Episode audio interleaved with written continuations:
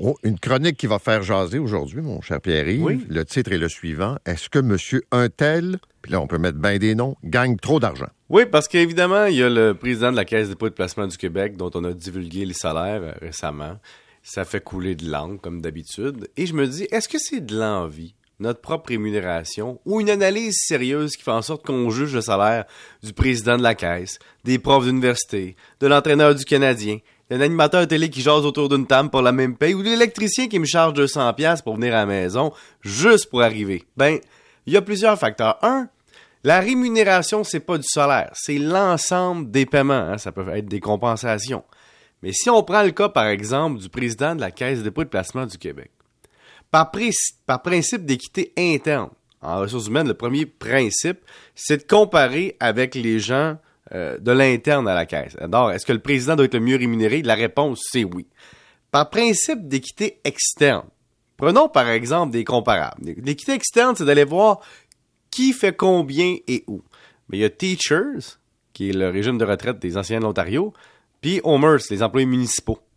Eux ont une plus grosse rémunération que le président de la Caisse au Québec, mais Mais, euh, juste euh, que les gens soient au parfum, là, le Oui. président il gagne combien? ben, il gagne 4 500 000 en 2021, plus une prime basée sur le passé, parce que, je dis une prime.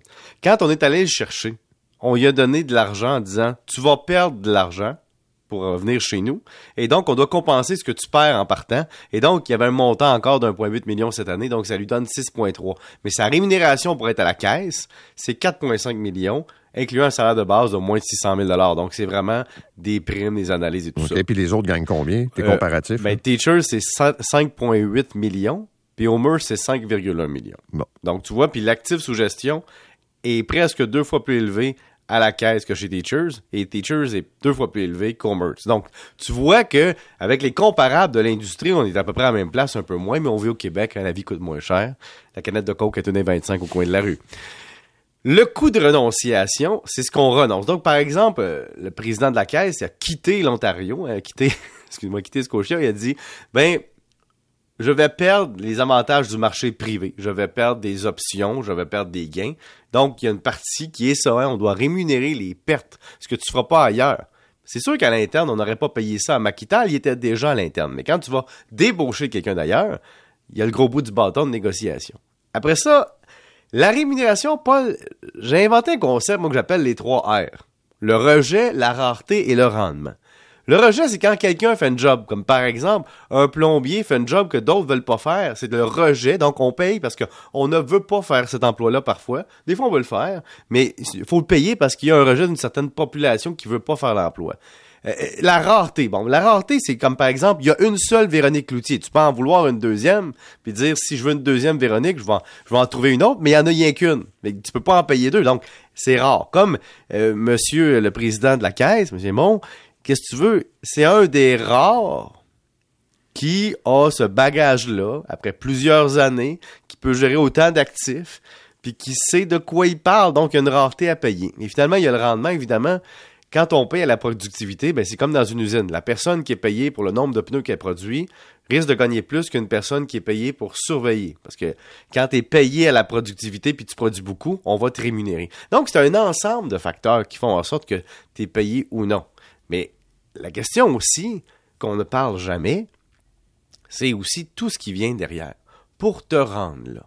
Tu sais, pour être président de la caisse, là, Paul, c'est comme Game of Thrones. T'sais, non, mais je veux dire, il y a plein de petits gars, puis de jeunes femmes, puis de, peu importe, qui sont à l'université, puis disent Je veux être président de ci, président de ça. Et la carrière est un Game of Thrones, là, pour devenir le directeur, le VP, le vice-président adjoint, le premier vice-président. Puis un jour, t'arrives dans le club select où t'as passé 20-25 ans de ta vie à te brûler, à pas dormir le soir, avoir du stress, à manquer ta famille, ta vie, pour te faire offrir un poste comme ça.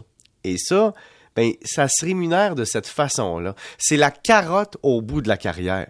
Et donc, c'est un peu comme dans tous les, tous domaines, quand on commence, on laisse de quoi sur la table pour se faire une place.